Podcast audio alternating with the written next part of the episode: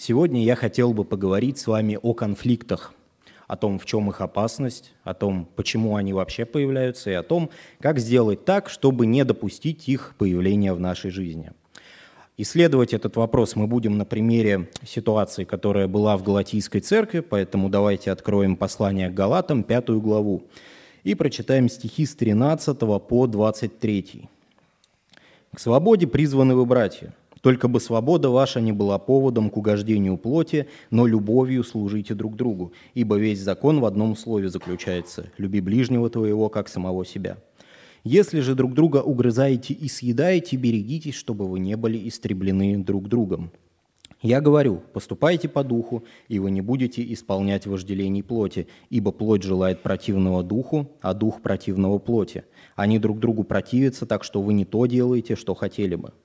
Если же вы духом водитесь, то вы не под законом. Дела плоти известны, они суть прелюбодеяния, блуд, нечистота, непотребство, идолослужение, волшебство, вражда, ссоры, зависть, гнев, распри, разногласия, соблазны, ереси, ненависть, убийство, пьянство, бесчинство и тому подобное.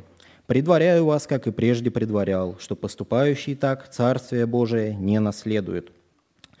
Плод же Духа – любовь, радость, мир и долготерпение, благость, милосердие, вера, кротость, воздержание. На таковых нет закона. И прежде чем мы рассмотрим основной вопрос, который звучит так, как нам избегать конфликтов в наших жизнях, как нам их не допускать, мы должны перед этим рассмотреть вопрос, который касается опасности конфликтов. Мы должны понять, почему же в принципе следует их избегать, и это знание, оно должно нам а, помочь более усердно, более ответственно подходить к борьбе с конфликтами в наших жизнях. Давайте обратимся к стихам с 13 по 15 и посмотрим, что Павел пишет о опасности конфликтов. «К свободе призваны вы, братья, только бы свобода ваша не была поводом к угождению плоти, но любовью служите друг другу. Ибо весь закон в одном слове заключается – люби ближнего твоего, как самого себя». Если же друг друга угрызаете и съедаете, берегитесь, чтобы вы не были истреблены друг другом. И прежде чем перейти вот непосредственно к исследованию этого отрывка, нам нужно немного вникнуть в контекст этих слов. Почему Павел пишет то, что он пишет?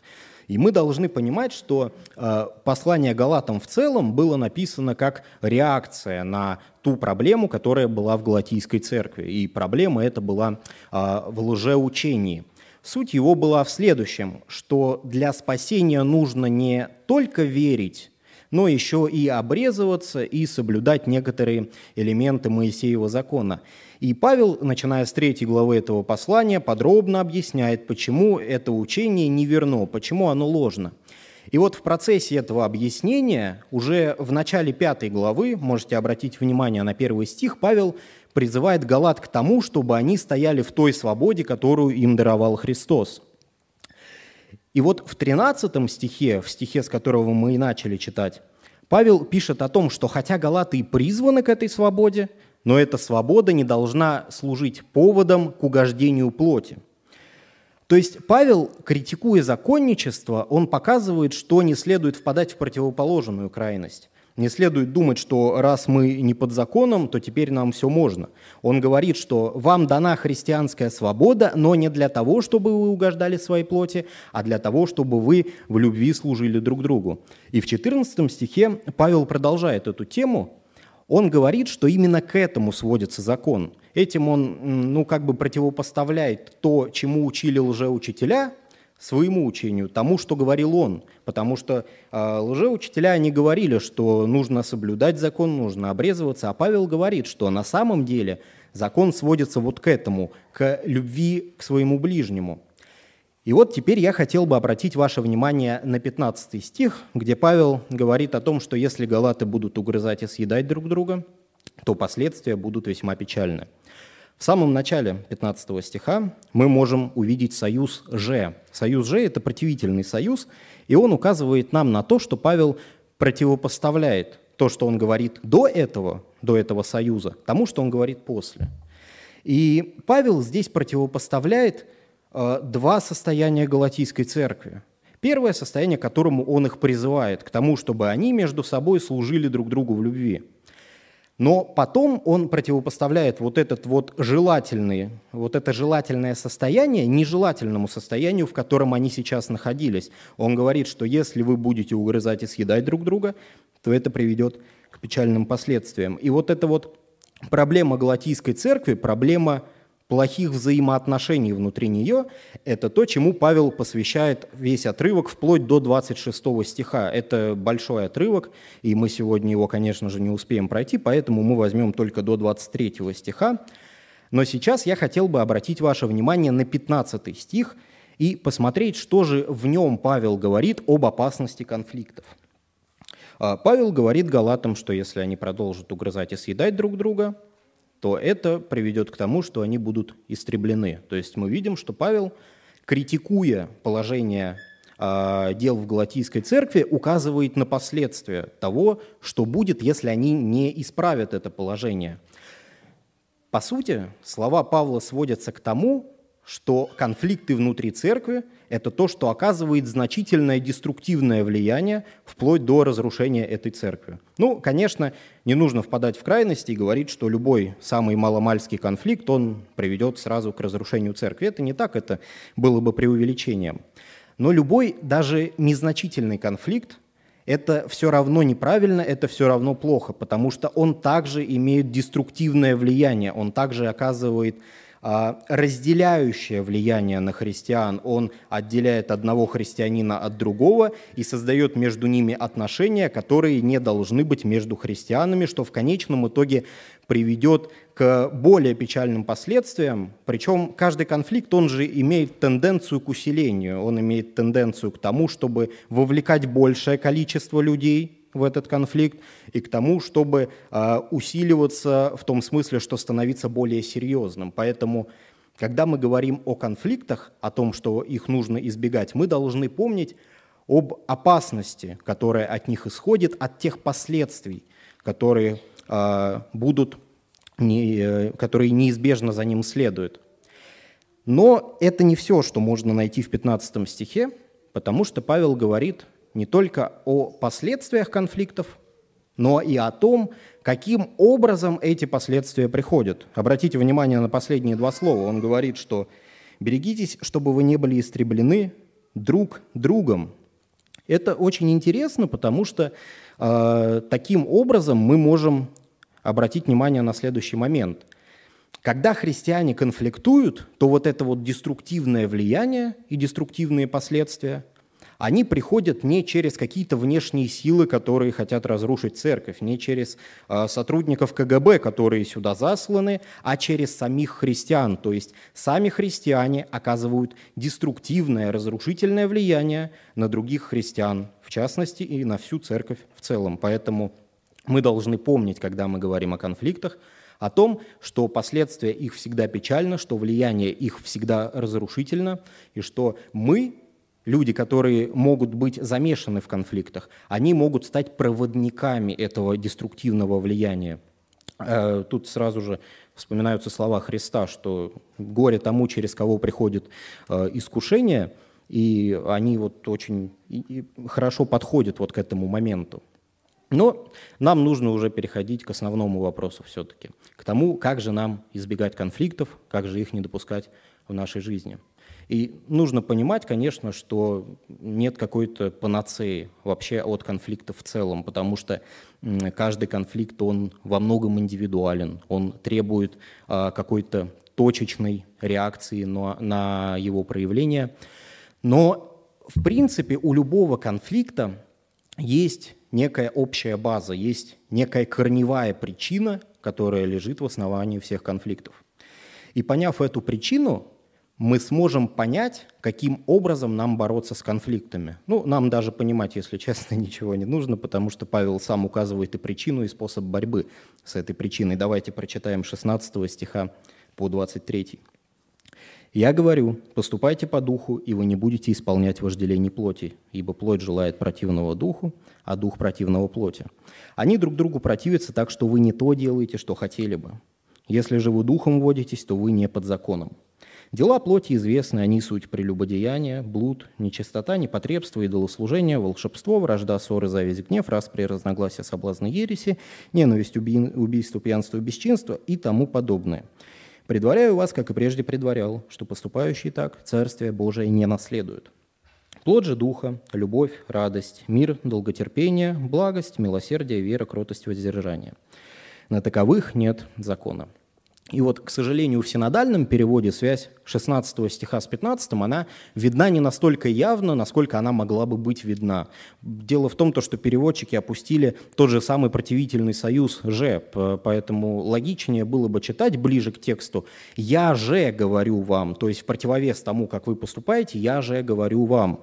И вот э, новые переводы, они более точно передают этот смысл. Например, РБО переводит так Поэтому я говорю вам, живите, как велит Дух, и тогда вы не поддадитесь вожделениям плотской природы. Или еще один новый перевод. Но я говорю, пусть Дух укажет вам, как вести себя, и тогда вы не поддадитесь своей греховной природе. И вот в этих стихах уже однозначно видно, точнее в этих переводах однозначно видно, что Павел дает те рекомендации в 16 стихе, которые он дает – реагируя на ту проблему, которую он поставил в стихе 15. То есть он в стихе 15 говорит, что галаты ссорятся друг с другом, он указывает на плохие последствия того, что они ссорятся друг с другом.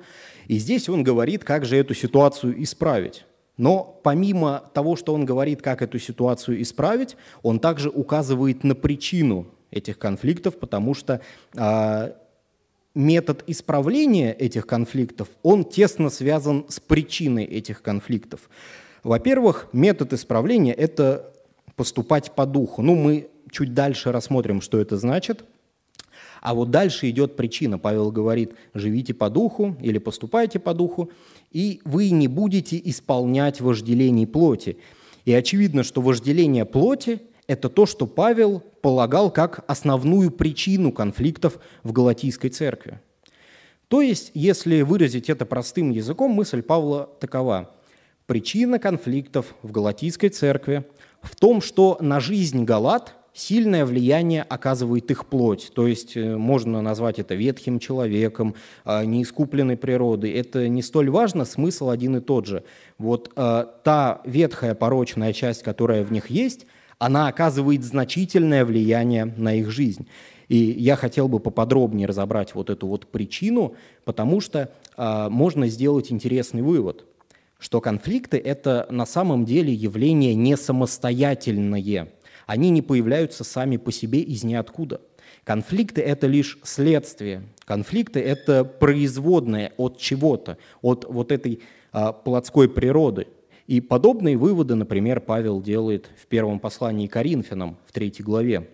Напомню, в Каринской церкви была тоже проблема с разногласиями, с разделениями. Там один говорил «я Павлов», другой говорил «я Кифин», третий «я Аполосов». И у них на этом основании процветали разные распри. И вот Павел им пишет в третьей главе. «И я не мог говорить с вами, братья, как с духовными, но как с плотскими, как с младенцами во Христе. Я питал вас молоком, а не твердую пищу, ибо вы были еще не в силах, да и теперь не в силах, потому что вы еще плотские». И дальше он показывает, почему он считает, что они плотские. Он говорит, «Ибо если между вами зависть, споры и разногласия, то не плотские ли вы, и не по человеческому ли обычаю поступаете». То есть Павел здесь а, рассматривает вот эти ссоры, зависти, разногласия, которые были в Каринской церкви, как индикатор их плотскости, того, насколько сильно греховная природа господствует над ними. И апостол Иаков, например, в своем послании также пишет о причинах конфликтов среди получателей его послания в 4 главе. «Откуда у вас вражды и распри? Не отсюда ли от вожделений ваших, воюющих в членах ваших?» То есть, опять же, корень распри, которые были среди получателей послания апостола Иакова, в том, что в них господствовали их вожделения – Желаете и не имеете, убиваете и завидуете, не можете достигнуть, припираетесь и враждуете и не имеете, потому что не просите. Просите и не получаете, потому что просите не на добро, а чтобы употребить для ваших вожделений. И здесь, опять же, четко прослеживается та же самая мысль, что причина конфликтов, причина распри в том, что над людьми, над их поведением, над их характером господствует их плоть, их ветхая природа.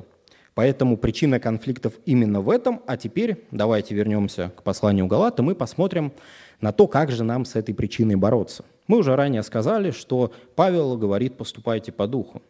Если говорить по-простому, то Павел призывает э, Галат к освящению, к уподоблению Христу, к тому, чтобы они сообразовывали свой характер с характером Христа. И он говорит, что э, поступайте по духу, и вследствие этого вы не будете исполнять вожделений плоти. То есть логика Павла такова. Э, когда человек освящается, когда он э, уподобляется Христу, когда он сообразовывает свой характер с характером Христа, тогда степень конфликтности этого человека снижается. Тогда плоть, которая есть в нем, которая и является причиной любого конфликта, а, она становится слабее, она становится немощнее, и она уже не может оказывать такого влияния на жизнь человека, чтобы это приводило к каким-то серьезным конфликтам. И об этом Павел пишет дальше, в 17 стихе. Он говорит до этого в 16 стихе, что нужно жить по духу, и тогда они не будут исполнять вожделение плоти. А в 17 стихе он говорит, почему? Он говорит «ибо», то есть «потому что», плоть желает противного духа, а дух желает противного плоти. И он говорит, что да, конечно, христиане иногда э, грешат из-за того, что в них остается плоть, но здесь он показывает вот этот механизм внутренней борьбы. О нем же он пишет в седьмой главе послания к римлянам во второй ее части. И механизм этот таков, что в человеке борются два, вот две природы. Новая природа, возрожденная, новый человек, обновленный человек и ветхая природа. И когда человек освящается, когда он возрастает в освящении, когда он уподобляется Христу, а ветхая природа, которая участвует в этой борьбе, она становится все слабее и немощнее – и обратите внимание, что дальше Павел а, примерно это же и говорит, когда перечисляет, точнее как, он иллюстрирует вот этот принцип а, в перечислении дел плоти и в перечислении плода духа. Давайте сначала посмотрим на дела плоти. А, в целом это, конечно же, не полный список, который там есть. Он даже заканчивается словами «и тому подобное». Павел его не писал для того, чтобы мы как-то сидели и вот детально прям каждый пунктик разбирали, но в целом, если посмотреть в общем на этот список, то мы можем обратить внимание, что те дела плоти, которые Павел перечисляет, это то, что относится непосредственно к тем возможным проблемам, которые были в Галатийской церкви. А первую категорию из двух мы можем выделить как – реакцию Павла на возможную вседозволенность, которая могла бы появиться после его призывов к осознанию своей христианской свободы. То есть вот первые шесть категорий, плюс еще пьянство и бесчинство, мы можем отнести э, вот к тому, что была опасность вседозволенности, была опасность впадения Галат в противоположную крайность. Но вот вторая категория, она прямо касается второй проблемы, проблемы а, плохих взаимоотношений внутри Галатийской церкви. И вот этот список, что вражда, ссоры, распри, зависть и так далее, вот это прямо относится к тому, о чем мы сегодня говорим. Но в противовес этому Павел показывает плод духа. Вот, кстати говоря, если вернуться к делам плоти, то это доказывает наш вывод – что причина любого конфликта в господстве плотской природы в человеке. То есть он показывает, что вражда, ссоры, распри и так далее – это все следствие плотской природы, это дела плоти, это то, что является производным от нее. И вот в противовес этим делам Павел показывает плод духа – любовь, радость, мир, долготерпение, благость, милосердие, вера, кротость, воздержание. И вот – в этом списке, в принципе, все, кроме воздержания, относится как раз к проблеме взаимоотношений. Потому что воздержание, как я полагаю, это качество, это плод духа, который должен был предостеречь Галат от впадения в эту вседозволенность, а вот все остальные качества, любовь, радость, мир, долготерпение, благость, милосердие, это же все качества неконфликтного человека – это плод духа, который делает человека неконфликтным. И это подтверждает полностью наш второй вывод о том, что а, лекарство от конфликтов, о том, что способ борьбы с конфликтами – это освещение. Когда человек освещается, когда он сообразовывает свой характер с характером Христа, и Дух Божий работает в нем, он производит плод. И этот плод делает человека неконфликтным. Он делает его характер, он наделяет его характер такими качествами, которые с конфликтами просто ну, несовместимы.